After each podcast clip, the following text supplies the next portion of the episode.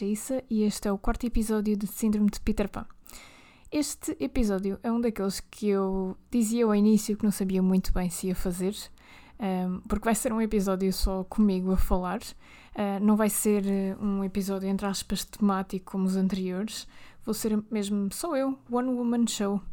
E hum, eu pensei em fazer este episódio porque achei que, olhando para trás, faltaram-nos algumas apresentações, por assim dizer.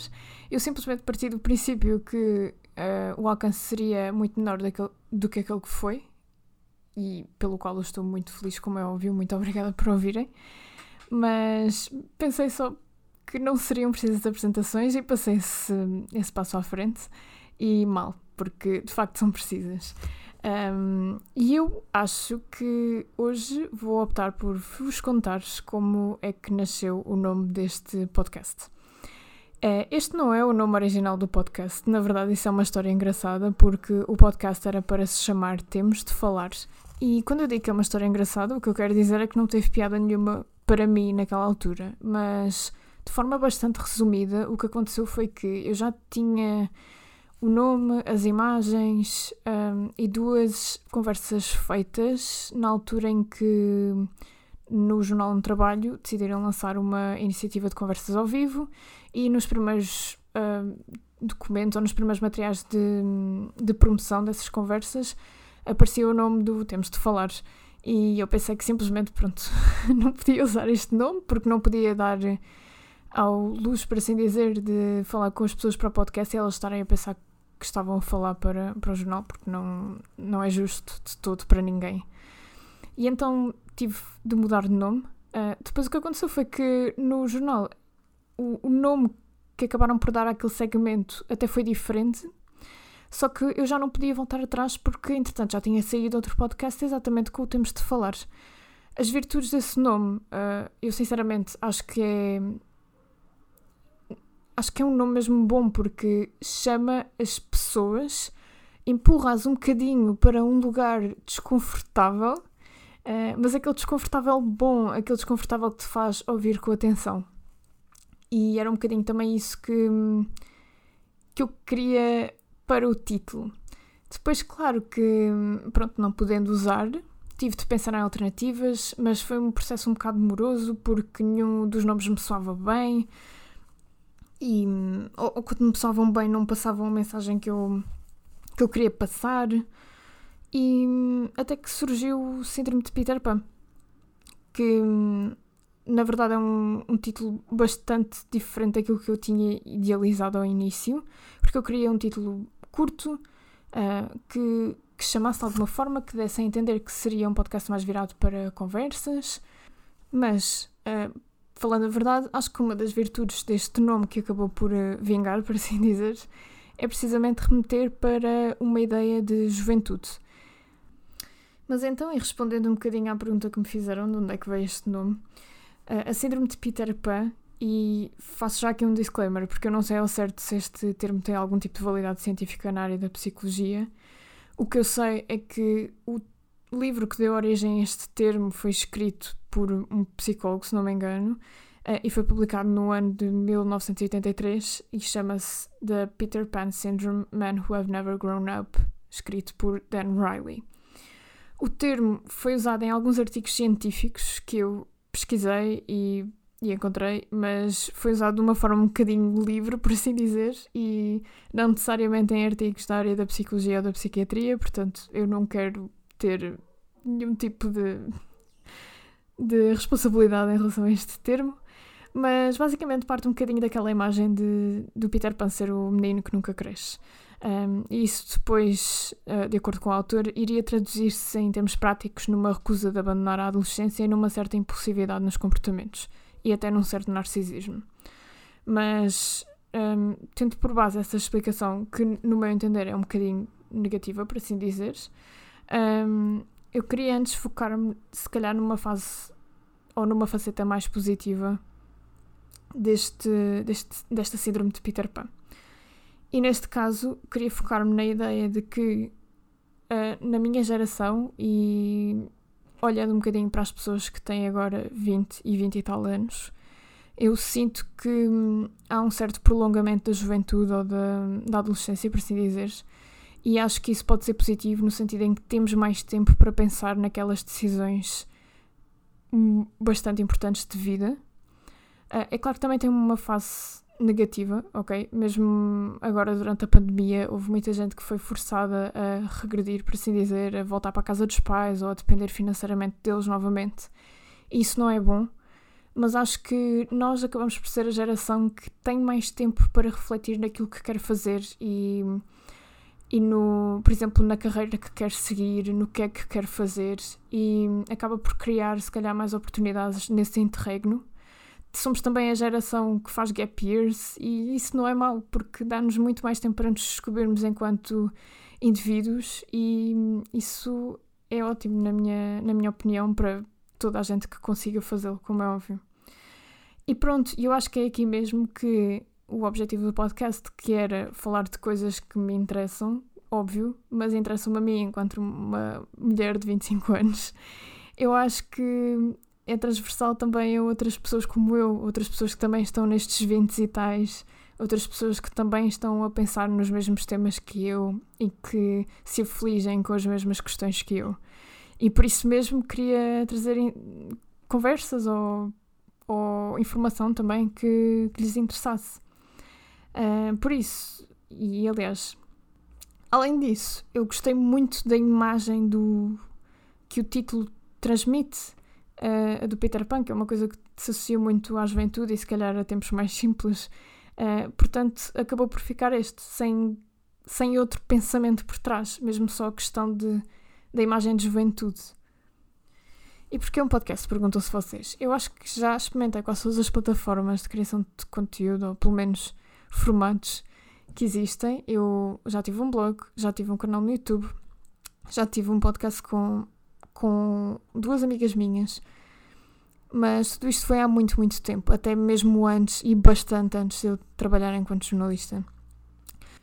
Mas a verdade é que nenhum deles tinha como foco falar com outras pessoas. E isso é uma das coisas que eu faço na maioria dos meus dias, é ir falar com outras pessoas, mesmo que o resultado depois não saia num formato de entrevista. Mas eu tenho sempre de ir ouvir e de lhes fazer perguntas e, e para aí em diante. Só que isso não altera o facto de eu sentir-me sempre tão nervosa quando tenho de fazer entrevistas, especialmente se elas forem publicadas enquanto entrevistas no formato pergunta-resposta. Isso deixa mesmo muito nervosa e a razão é apenas uma. Eu tenho medo de fazer figura de parva, eu tenho medo de fazer perguntas parvas. Uh, e eu sei que isto, se calhar, é uma coisa que muita gente se vai relacionar, mas isto para mim é muito real. Eu tenho medo da minha estupidez ou da minha ignorância ficar gravada para sempre. E na verdade eu quase que me obriguei a fazer este podcast para me colocar nesse, nesse lugar de desconforto, de, para aprender a fazer mais e melhor, para treinar também. E depois também para fazer uma coisa que eu nunca tinha feito antes, que é ter os áudios das minhas entrevistas quase em bruto a serem publicados. Um, e isso pode ser bastante assustador. Depois também o comentário que eu recebi, e que na verdade tem toda a razão, e eu concordei a 100% com essa pessoa, é que as minhas conversas não pareciam muito conversas, ainda estavam muito presas ao formato de entrevista, porque eu não dava muito a conhecer a minha opinião sobre determinado assunto. Eu simplesmente fazia a pergunta e deixava a pessoa responder. E isso é muito o meu estilo de entrevista, ok? Eu tenho a sorte de não trabalhar em rádio nem em televisão e eu gosto simplesmente de estar a falar com a pessoa colocar-lhe uma pergunta e ela ter tempo para formular um, um pensamento coerente, uma, uma lógica coerente e determinar o raciocínio. Portanto, eu não gosto de interromper as pessoas. Um, eu, mesmo quando não percebo alguma coisa, eu prefiro apontar num papel e deixar que a pessoa termine de falar para lhe perguntar ao certo o que é que era aquela coisa que me causa confusão.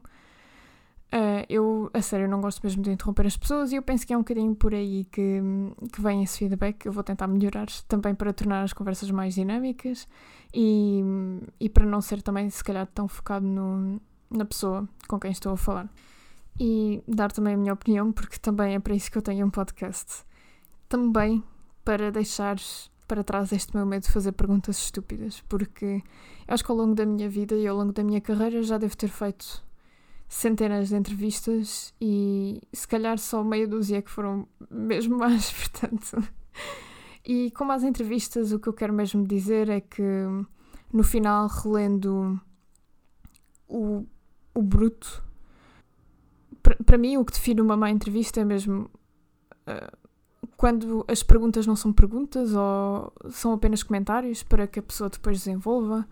E atenção que isto é, como é óbvio, a minha opinião sobre as minhas próprias entrevistas. Eu detesto chegar ao fim, estar a reler aquilo que fiz e achar que não só fiz mais, mais perguntas, como elas consistiram basicamente em, em comentários ou, ou sentir mesmo que não, que não acrescentam nada ao debate sobre o que está a acontecer sobre determinado assunto. E claro que não é só isso que define ou não uma má entrevista. Há uma miríade de outros fatores. E até a própria disposição com que tanto o entrevistado quanto o entrevistador estão naquele dia pode influenciar o resultado final. E é assim, eu a mim mesma me condeno, porque eu já devo ter feito também bastantes más entrevistas e também já devo ter feito entrevistas onde fui desnecessariamente bruta ou desnecessariamente rude. Mas a verdade é que, pronto, a, minha curta experiência já me diz que às vezes é a única forma de ter uma resposta e, e sendo assim, força então. um, mas por acaso lembro-me de um, de um conselho, um dos primeiros conselhos que recebi enquanto jornalista, uh, de um superior hierárquico na altura. Eu era estagiária, portanto quase toda a gente era meu superior hierárquico, mas eu lembro-me que essa pessoa uma vez ouviu-me falar ao telefone Uh, e fez-me um comentário que eu ainda hoje não sei se é machista ou se apenas uh, era no meu melhor interesse. Porque o que ele me disse foi que eu ganhava muito mais em adotar um tom de voz mais doce e mais infantil, por assim dizer, quando falava ao telefone. Um, e ele disse mesmo para imitar a única outra mulher que trabalhava lá na altura. Uh, e eu lembro que ela adotava assim um, um tom muito, muito alto, muito, muito menina mesmo. Um, a verdade é que eu, a partir daí, sempre fui muito consciente do meu tom ao telefone, especialmente ao telefone. Uh, e lembro-me que passei a adotar, especialmente naquelas primeiras conversas, um tom bastante mais alto que aquele que é o meu tom natural. Um, ou seja, apesar de eu na altura ter ficado assim um bocadinho melindrada e ainda hoje olhando para trás acho que se calhar havia maneiras melhores de dizer aquilo que disse, que acabou por dizer, a verdade é que não acho que tenha sido um conselho assim tão mau. Um, na minha experiência, às vezes, sim, as pessoas vão achar que és um bocado mais limitada do que aquilo que és na verdade, mas se as pessoas quiserem achar isso, elas vão achar, independentemente do teu tom de voz. Um, e depois, por outro lado, o que aconteceu foi também que, se calhar, algumas pessoas, em algumas circunstâncias, acharam que estavam a falar com uma pessoa que não estava a buscar nada daquilo e acabaram mesmo por falar demais sem se aperceberem. Portanto, acho que em algum momento há de ter sido bom para mim. E ainda falando más entrevistas, não posso esquecer das entrevistas em que não sou eu que comanda a entrevista, sou eu a entrevistada. Essas são quase sempre nerve-wracking, ou seja, estou sempre super nervosa. Uh, acho que é saudável até estarmos nervosos para quando somos nós, na luz da ribalta, mas eu vou ser mesmo sincera. As entrevistas que eu mais fiz na minha vida, ou pelo menos pronto, em, enquanto entrevistada, não é? Foram entrevistas de emprego. E eu conto essas também, apesar de não terem saído em nenhum meio de comunicação. Eu conto essas também. E nessas já tive entrevistas muito más em que me fizeram montes de perguntas de, de cultura geral e houve montes de respostas que eu falhei. E era do estilo. Eu estava a ter consciência que eu estava a falhar e que não estava a ter uma boa prestação. E ainda ficava mais nervosa, então aquilo já era um ciclo vicioso e nunca mais terminava. Uh, e depois já tive outras em que simplesmente não sabia o que esperar e os nervos também se apoderaram de mim acabei por não fazer também uma grande figura, mas pronto, a vida é assim mesmo e vamos aprendendo com base também nessas, nessas fracas figuras que fazemos. E tudo isto também para vos dizer que sim, eu ainda vou ter de aprender a fazer boas entrevistas em áudio. É uma coisa que eu não sei se, se há aulas para isto. Eu sou sincera, eu tirei Ciências da Comunicação, mas eu não fiz jornalismo radiofónico cá em Portugal, fiz em Espanha e o sistema é bastante diferente Uh, porque enquanto cá eu acho que é mais focado para os géneros jornalísticos em áudio, ou seja, uma reportagem, uma entrevista, etc. Uh, no meu caso, o nosso objetivo era literalmente fazer um programa de, de rádio, do início ao fim, com um host e, e vários jornalistas dedicados a várias secções, ou seja, nós apresentávamos as notícias e tal, mas o objetivo era mesmo produzir um programa do início ao fim. Portanto, acho que o foco era um bocadinho diferente e acabou por uh, nos fazer uh, não. Ou seja, acabámos por não nos focar tanto na questão dos géneros da reportagem, do trabalhar o áudio, como se faz cá em Portugal, mas sim fazer um programa durante uma hora. Portanto, era muito, muito tempo. Quer dizer, eu acho que era de uma hora, sinceramente, agora já não me lembro bem, mas eu lembro-me que éramos cinco na aula e cada um tinha de falar, portanto andava por aí falar ou apresentar os trabalhos que já tinha feito. Uh, eu lembro-me que, apesar de eu ficar bastante nervosa, uh, eu gostava muito dessa aula, achava mesmo divertida, sinceramente. Adorei o professor. Ele convidou-nos até uma, uma vez para irmos à rádio e ver como é que ele fazia o próprio programa, que eu lembro que na altura fiquei muito fascinada porque era um programa longuíssimo, quase uma hora e tal, um programa de autor sobre cultura, mas tipo cultura erudita. Eu lembro que na altura aquilo para mim foi mesmo game changing e, e pronto, fez-me ainda gostar mais do, do professor. Mas pronto, acho que hoje fico por aqui. Já vos contei bastante histórias hoje, acho que já me conhecem um bocadinho melhor. Um, este programa foi um bocadinho mais curto do que os anteriores. Eu também não quis que fosse muito mais curto que os anteriores, apesar de ter ficado. Um, mas pronto, como era só eu falar, não queria estar também a chatear-vos. Mas digam-me o que é que acham deste estilo de programas. O meu objetivo é fazer, eh, se calhar, um por mês, só comigo, a falar sozinha sobre cenas. Portanto, se quiserem dar-me sugestões para os meus monólogos, também podem usar o, o e-mail do podcast, que é síndrome de peterpanpodcast.gmail.com. Está sempre também na, na descrição do podcast, portanto, podem sempre ver lá se tiverem dúvidas. Eu fico à espera dos vossos comentários, sugestões, perguntas, o que quiserem dizer-me.